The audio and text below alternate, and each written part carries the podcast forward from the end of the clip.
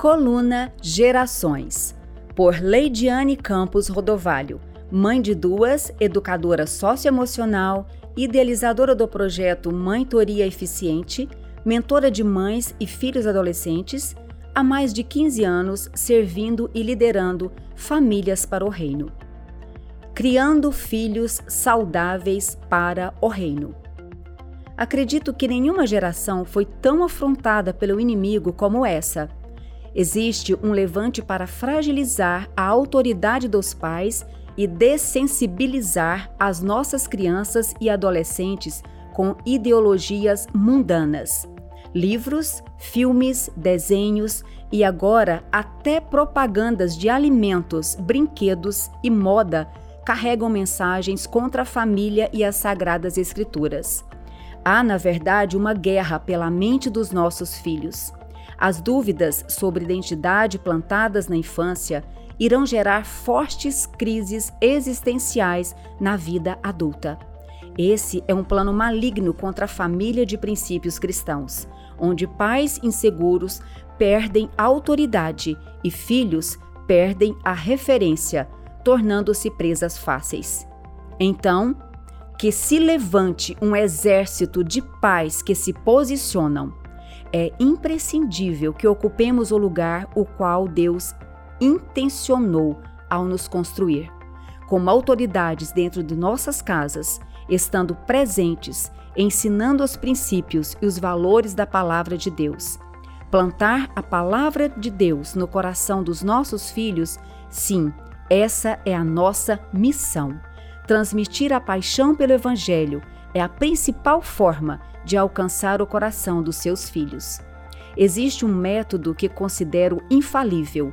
O método é de coração para coração. Não existe nada mais eficiente. Foque em transbordar o que está em seu coração e não somente regras e limites, ainda que isso seja importante.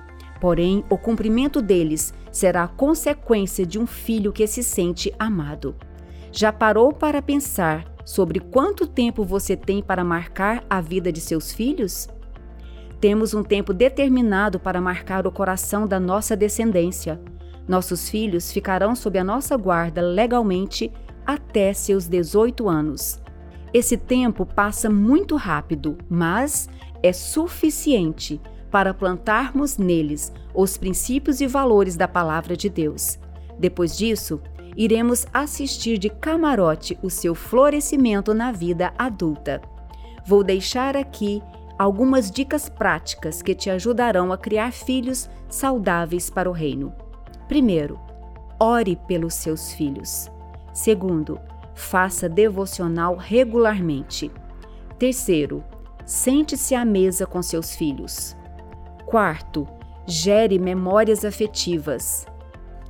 E, finalmente, procure formas de se conectar com eles. Nossa missão como pais é sermos um canal liberado de graça e firmeza, conduzindo nossos filhos a Cristo para que sejam aperfeiçoados por Deus e vivam para manifestar a glória dele na terra.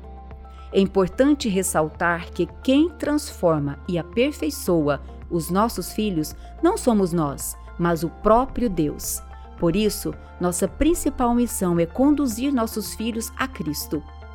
Pais precisam permanecer em fé, e quando falo sobre isso, me lembro de Maria, mãe de Jesus.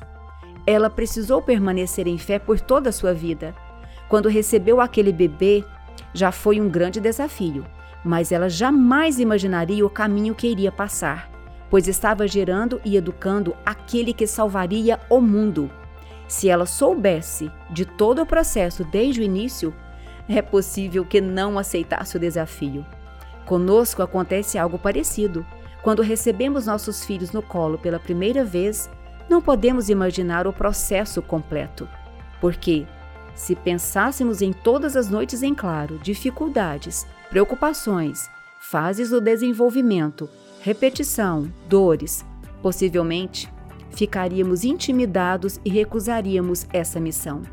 Então, pela fé, embarcamos nessa aventura, sem saber o que nos espera, e a cada passo e desafios vencidos, percebemos que estamos, assim como Maria, em uma missão muito maior, a qual seríamos incapazes de imaginar.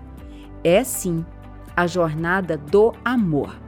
Por isso, por meio dessa jornada, ligamos o céu à terra, estabelecendo o reino vindouro, o reino dos filhos do amor do Senhor.